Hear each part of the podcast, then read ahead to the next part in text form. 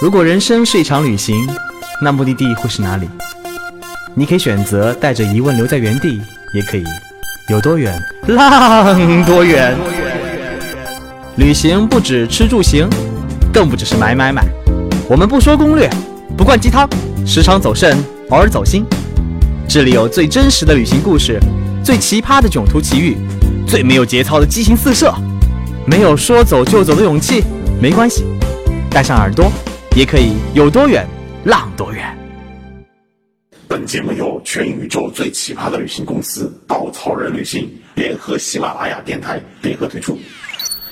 这里是世界的两端，它是圣土，却有脏乱不堪的街道；它是 IT 先驱，也曾传承着最古老的宗教；它的贵族阶级拥有着最贵重的宝石、钻石。可最大的贫民窟也在这里。这里是印度，所有的人、事和物，从一个极端到另一个极端，没有过渡。大家好，我是道哥，不是 dog，是道哥。欢迎大家收听《游多远浪多远》。我们隆重的请出上一期的嘉宾妮仔。大家好，还是我。我们来继续分享关于印度那些开挂的事儿。嗯，今天要聊开挂了是吗？对。所以呢，大家肯定在很多影视作品当中看到印度呃那些特别开挂的现象，比如说一辆火车缓缓而过，啊，你根本看不见那个车窗、车门全挂着人，真是这样子的吗？就看到是一堆人从你眼前就缓缓而过，一堆肉，一辆肉车，一辆肉车，由人堆成的车。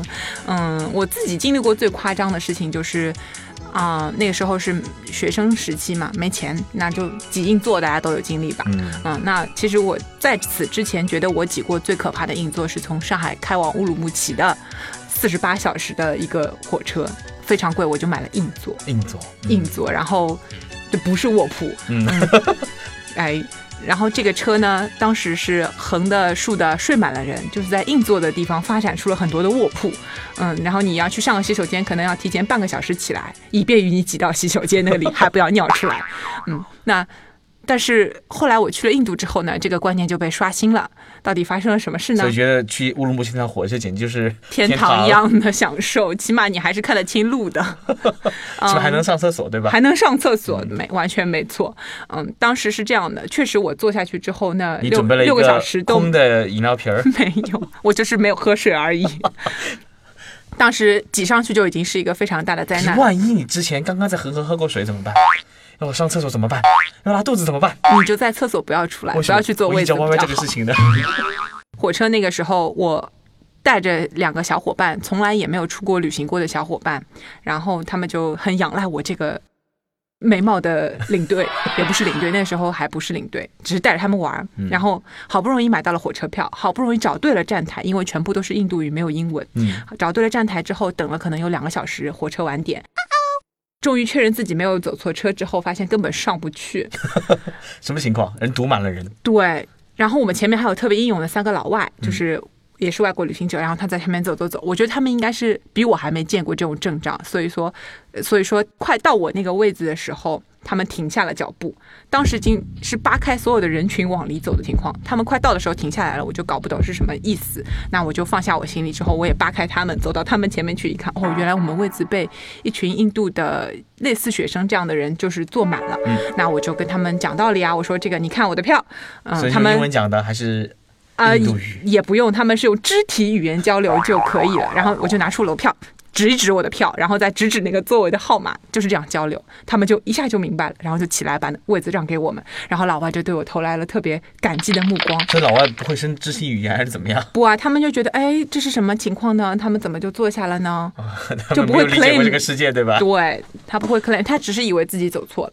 那我们好不容易坐下来了以后，我发现他那个座位其实是一个卧改座，我不知道你们有没有经历过以前的这种火车，这是三个卧铺，然后把它改成了一个硬座，就是上面还是有卧铺的，对，最上面那层卧铺还在，然后中间那层放下来，以便于你人可以坐在下面的时候可以直起腰板。那么情况就是，我坐下去之后，发现我面前大概荡了有六七个人的腿，就上面还坐了人。对，我在上面的最上上铺，他们的基本是没有办法坐直。鞋吗？有人穿，有人没有穿。那有没有就荡在我的眼前很香的味道出来？味道已经不是我想 concern 的事情了。当时，当时的就是已经傻了，能坐下来已经觉得不容易了。等我坐下来定睛一看，也不光是我上面的上铺坐了一排的人，他们也很友好的对你露着笑容看着你嘛。然后我再望向侧面。就是你的左侧可能会有一些行李架呀，然后下面也有位子，对不对？然后所以行行李架也睡满了人，是不是睡是坐满了人？这行李架都得多结实才行啊！嗯，当时我也是惊讶了，但是我觉得可能是印度人民都比较瘦吧，他们啊，很多吃素我，。肯定把他的那个行李架给但坐垮了行李架真的是出乎我意料的结实，大概上面也坐了有七八个嗯人一节行李架上，然后他们就不约而同的都看着我们，然后笑笑也不说什么，是因为看到了美美貌如你，然后就开始惊讶了。嗯，他们就觉得很好奇，像看猴子的那个眼神，我当时觉得，对，呃，我要用在这里强烈表达一段关于妮子如何美貌，因为我跟妮子一起去过斯里兰卡，在斯里兰卡我们进入一个 商店买买东西的时候，当时我跟妮子一块儿进去，那个店主拉着我的手，哦哦，Is this your girlfriend? She's queen, she's my queen。哇，我真是无法表达他那种眼神中透露出那种火花，我觉得他只是想卖我一件衬衫啦，但是他拉住我在说。他想你帮我买一件衬衫啊，道哥。呃，所以妮子其实就是在整个南亚人民心中是绝对是皇后一样存在的人物。南亚人民。嗯，难道道哥心中我不是吗那？当然是了，哎呀，哦，然后那个火车就真的是刷新我的观念。但最绝的是，它虽然挤满了人，那个检票的列车员还是可以从人群中穿梭过去哎，。我觉得在所有的火车上面最厉害的就是卖便当和检票的人，嗯他们永远会非常身轻如燕的穿梭于各个是角落。在印度，因为很有名的另外一个食物叫做奶茶嘛，嗯就印度奶茶大家都很喜欢，对不对？玛莎拉蒂，玛莎拉蒂，对，又是一个玛莎拉。那玛莎拉蒂的话，其实在火车上也有卖，是怎么卖呢？他们就扛一个，你有没有见过以前我们嗯幼儿园时候他们会用的那个保温桶，就前面有哦特别大小龙头，对对，前面有个小龙头会放水出来的那个。扛着走吗？对，他就扛着那个 一大壶，然后从那个火车很挤很挤的人群中，他有顶着，也有顶在肩上，也顶在脑袋上，各种方法就可以拿着那个壶到处走。厉害，然后他们那边还有一个很绝的这种路边售卖的东西，就是他扛了一个像枕头一样的，大概有半人高的这种呃一个竹篓子，然后上面有个盘子，然后平时呢就是那个竹篓子夹在腰上，盘子顶在头上，所以上面是各种茶杯，嗯，上面是各种水果，会放的非常好看的水果啊，啊还有各种熏的香啊，你就不知道它是怎么组合上去的。但是它一旦到了一个他觉得可以放下来卖的地方，他就把那个竹篓子往地上一支，那个盘往上面一放，居然就是个桌子。移动摊贩就是特别会动脑筋，我觉得很棒。嗯，好了，我们刚刚聊过了火车，我们聊聊那个恒河水。我们经常说干了这碗恒河水，为什么干这碗恒河水呢？要干了这碗恒河水吗？道哥，我给你专门带了一包回来。啊，你确认你带来了？嗯，恒河水有吗？恒河水有那个包装恒河水可以卖。你到恒河的任何一个岸边，就是它最有恒河岸边最有名的城市，肯定就是瓦拉纳西了。但其实它是一个流经啊、从喜马拉雅发源的这么一个河流，所以它流经很多城市。那几乎所有的城市旁边，只只要是恒河旁边，都会卖。嗯，一些壶啊、罐啊这种瓶子，然后给你当成一个 souvenir 一样的，可以带回家。嗯，把恒河水带回家。那最有名的是瓦拉纳西的话，瓦拉纳西还有一个另外让大家觉得非常不可思议的事情，一定要讲一讲。就是嗯、我猜猜，烧尸。呃，道哥你太犀利了，一下就猜中了你大哥看了看 你准备的资料，一个论一个主播的修养。对，嗯然后那个上面烧尸的话，真的是让非常多人很震撼的事情。我到瓦拉纳西的时候也是期待着去看一看的，其实，但是我后来觉得检讨了一下自己的这种心情，人家明明是啊、呃家里人有人过世，非常悲伤的一个心情，然后把它。也用一种非常神圣的方式在表达，这是他们的一个丧葬习俗，嗯就跟我们西藏去看天葬是一样的。其实你应该要保持着那种对人家尊重的心去看的。嗯那确实就是在恒河边上烧。那有人说好多电影什么看到有人在恒河里面洗澡啊、游泳啊，难道他们都混在一起吗？对，其实说很多洗澡的时候忽然飘过来一个浮在水面上的死尸，嗯我？我倒是真的没有看到，我也很期待想看一看。我在瓦拉纳西也待了有五六天，就期待看一看。但其实啊对对，根本这个我们觉得我们要普及一下常那个常识，为什么会出现这种情况？是因为恒河是被当地当做圣河的，嗯，为什么？呃，恒河首先是圣河，那瓦拉纳西又尤其的神圣。它那么神圣的原因是，就是因为恒河流经瓦拉纳西的时候，因为是一个弯折，嗯所以它的河其实是倒流的，也就像我们讲的倒淌河，它不是一个正常的流向，嗯也就只有这么短短的一节是倒流的。嗯，但其实大家洗澡的人是在上游，然后烧尸的地方其实是在比较下游的地方的。嗯。所以大家在呃，就像共饮一讲恒河水，他们又在上面洗东西、倒东西，包括烧尸，包括嗯、我听说是只有五种情况会把尸体不火化，然后对他们有一些人不能火化，嗯。也不，叫扔进，就是放进恒河里面，然后，就是做一种用水葬的方式水葬的方式，对。然后所以水里面就是除了洗菜、喝，还会出现各种各样的情况。嗯，会。他们一个是床单被套你，还有你交给他们去洗的牛仔裤什么都会拿到恒河里面洗，但他们应该是不用肥皂的，他就是用传统的那种打的那个方式。然后早上你早一点起来就会看到有人啊、信信徒在恒河里面面向太阳做一些崇拜，然后旁边就有人在洗衣服，然后再过一会儿你就看到游客开始坐船在那个恒河上面泛舟，然后其实那个烧呃火葬的码头是二十四小时都营业的。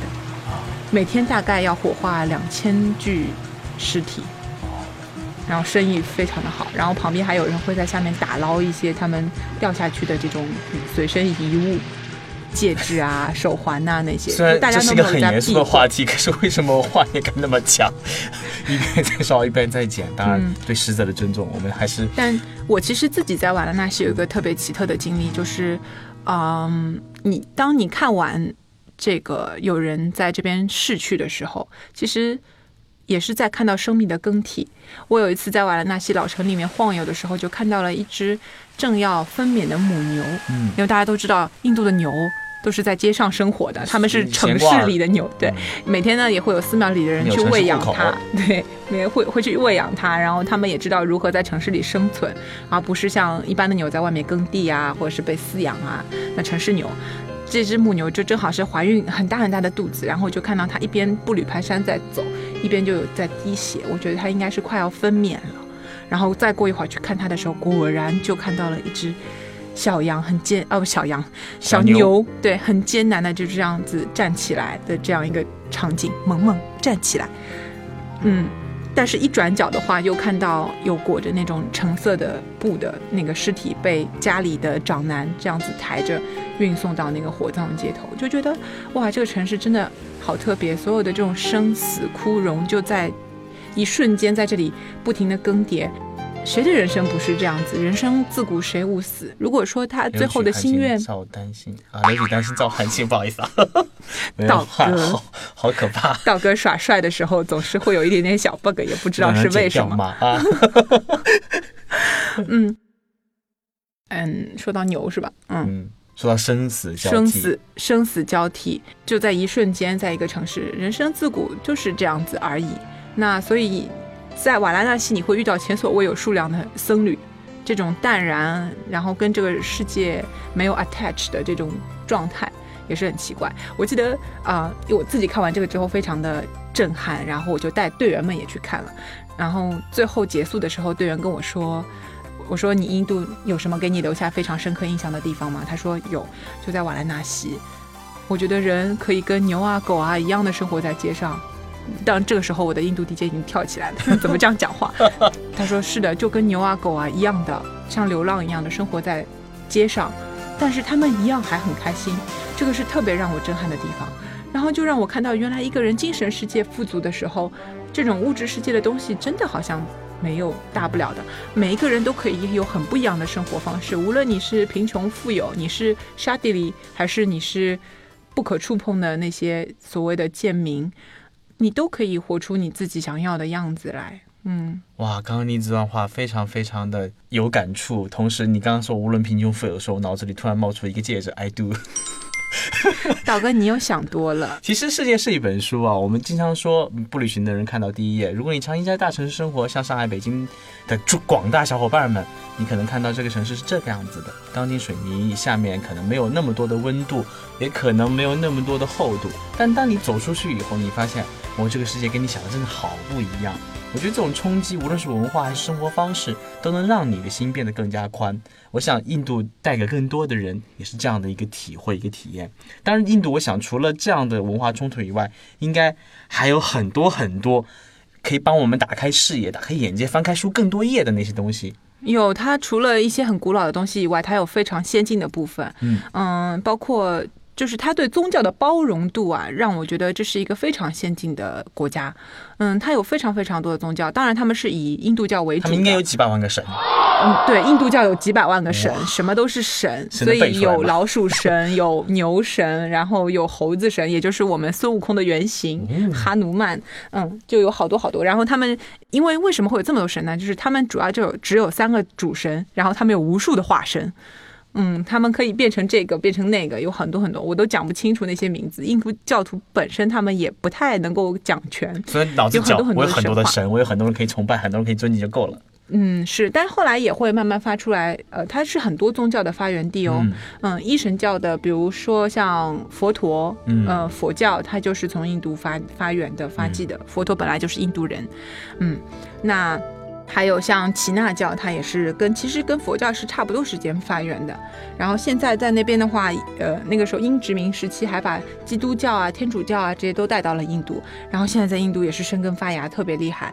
包括还有伊斯兰教，他们有一个非常厉害的王朝，叫莫卧儿王朝啊，不好意思，我的那个河南口音又出来了，它叫莫卧儿王朝。嗯，那个时候呢，其实是呃突厥或者说是伊斯兰教的这个信仰会被带到印度，然后成为他们的一个统治的呃这么一个，就像我们清朝一样的这种状况，统治的一个民族。嗯，所以他们的伊斯兰教也是很发达，包括还有一个我嗯。这个宗教是联合国承认的宗教里面最年轻的一个，到现在也就建立了一百多年，嗯但是它影响非常广的。我不知道大家会不会听过，叫大同教，大同教、嗯，也叫巴哈伊信仰，巴哈伊信仰。对，巴哈伊信仰，嗯，原谅孤陋寡闻的我。嗯，它的话也是一个一神教，然后就差不多你可以理解为它信仰世界和平，大家都是本这是一个好宗教。它本为一体，嗯，所以你们也不要斗了，你们本源都是一个。就是大家最近也听到很多关于这种极端分子的惨案嘛，那么这个宗教真的是希望就是以倡导和平，然后大家同源。这样一个概念来的，你们可以去搜搜看。那为什么会讲到这个呢？它在全世界的话有非常多的分支，但是一共有啊、现在的话有八个灵溪堂。什么是灵溪堂？就是他们也不拜那个神像，没有没有那个造像的，所以不能叫庙。嗯但是他们就是可以给你提供一个去冥想和那个的地方。在印度有一个非常不同的建筑，就是在德里，嗯，有一个像莲花一样的建筑，嗯叫莲花庙。大家都叫它莲花庙，它其实也就叫巴哈伊的灵溪堂，但是是一个呃三层厚的一个莲花，所以大同教的建筑，对大同教的建筑。然后我们知道的人里面有很多大同教名人呐、比如潘石屹，他就是信大同教的，哦还有像大家知道的方大同老师，哦，他连起名都起了这样，是因为他父母也是很信大同教的忠实信徒。嗯，然后我后来倒是也是去，因为到印度才了解到这个教派，然后也觉得很好玩呢。跑到以色列发现，咦，原来以色列也有哦，他那边有一个特别。棒的建筑叫一个空中花园啊，这个就扯远了。反正欢迎大家收听我们的以色列。我看到的关于巴哈伊教的这些建筑都是非常的充满想象力。然后它虽然只是建教了一百多年，但它已经好多建筑都被联合国收为那个历史遗产了。嗯那所以除了我们可以进去接触很多很多宗教的文化、建筑和生活以外的话，我们还有什么特别值得推荐的呢？在印度？嗯，在印度的话，因为有一种体验啊。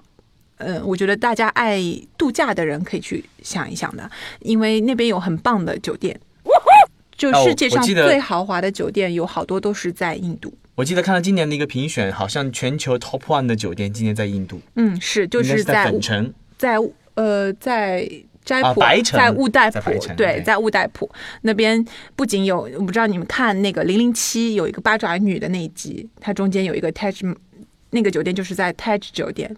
就是我们说的泰姬陵的那个泰 a 集团，嗯他们造的，就是在湖中心的有一个白色的酒店，非常棒。进出那里只能坐船，很有逼格。嗯但是所以我们住吗？并没有，嗯，但我选了一个，嗯，有很有情怀的这么一家酒店吧，嗯，那个它是里面进去之后就像博物馆一样，所有进去的人都觉得，哎呀，我博物馆都白去了，因为他们家所有的墙绘都是请当地的非常棒的这种名家来画的，真金白银的涂料涂在墙上。睡觉的时候刮一点抠一块头。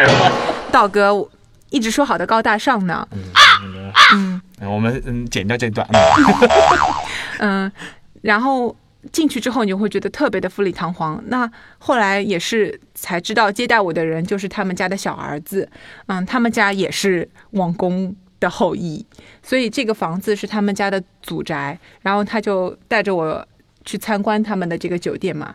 然后突然就带我进了一间房间，我觉得那个房间的厕所都比我的房间大。然后他就淡淡的说了一句：“对我小时候就是住在这里的。所以他结婚了吗？”哎，我倒没有问。广大的单身女性来，请参加 我们这条路线，嗯 说不定就留下来了呢。道哥说好的高大上呢，他当时就很悠悠的跟我说了一句，指着他们家门前，他本来是很靠近那个湖边的一个风景，然后本来前面是一块很大的森林，他悠悠的说了一句说，现在他建成了一个酒店。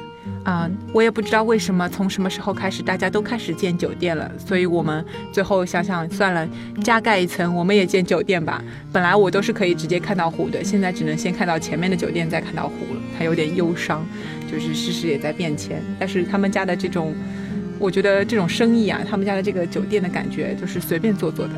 嗯，就是生活在博物馆和老宅里的感觉，是金碧辉煌。是你每一个转角都会觉得特别不可思议。他们逛游泳池就有两个，一个室内，一个室外。然后所有的会客厅，啊、他们的椅子以前都是用象牙贴片的，现在是用的骆驼骨。骆驼骨嗯，，象牙是很不不推荐的一种制那个野生制品，我们这边要强烈抵负责任制。的旅行，所以他们就换成了骆驼骨，等骆驼那个自然死亡以后，再拿它的骨头来做一些装饰。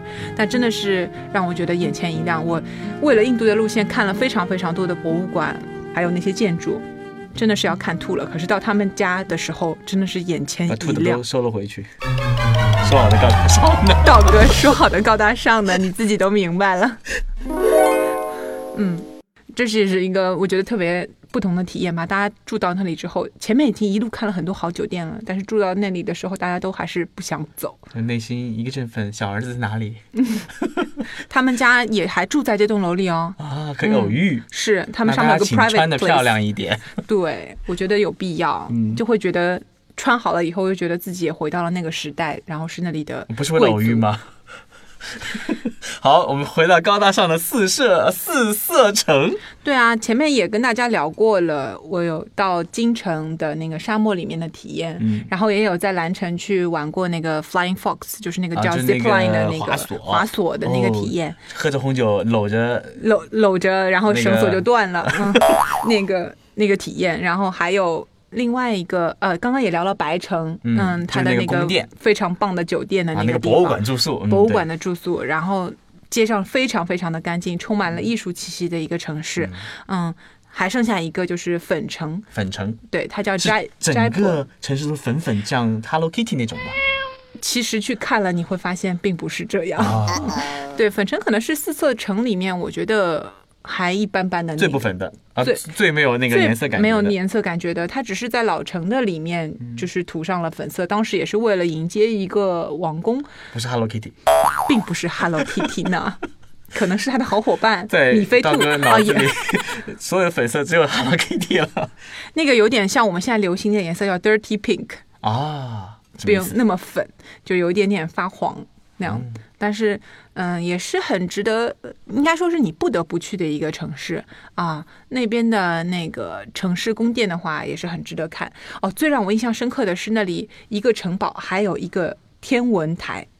其实妮子还有另外一个身份是神婆，嗯，我们每次都会找妮子帮我们算各种各样的运势啊，还有妮子会在我们头上摸了半个小时，于是我的感冒就没了，真的很神奇哦。嗯，并没有道哥说的那么吓人，一定是他自己抵抗力比较好。那就看到这种跟星座有关的东西，就特别感兴趣。然后一开始听到天文台，我也以为是很无聊那种一个大球在一个建筑上面转来转去，还有一根东西从里面伸出来伸进去的那个那个的那个天文台。有点想？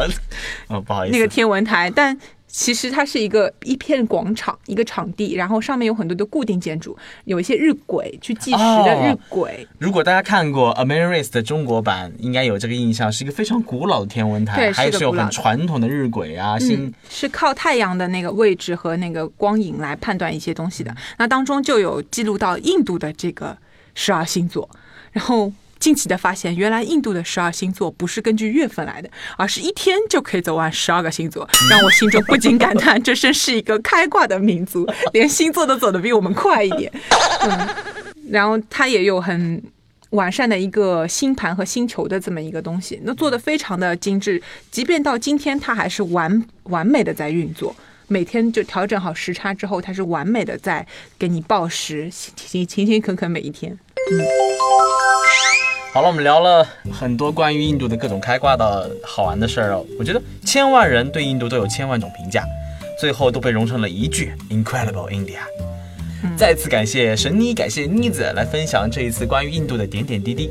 希望大家都想不开一下，谢谢大家。好，我们下一期来聊一聊旅途当中睡过那些奇葩的床。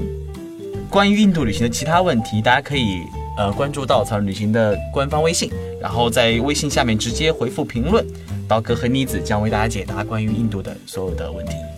好了，再次感谢收听我们的有多远浪多远，让眼睛和耳朵一起浪起来。谢谢刀哥。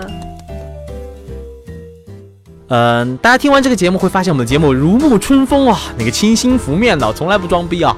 那个如何继续关注我们的节目呢？大家可以登录喜马拉雅的 APP 搜索“有多远浪多远”，你可以每一次带着你的耳朵去旅行。如果呢，你除了耳朵以外，还想带着你的眼睛、带着你的心灵去旅行，请在微信搜索“稻草人旅行”的公众号，我们会用各种各样的故事和美图吸引你，带着你去爱上这个世界。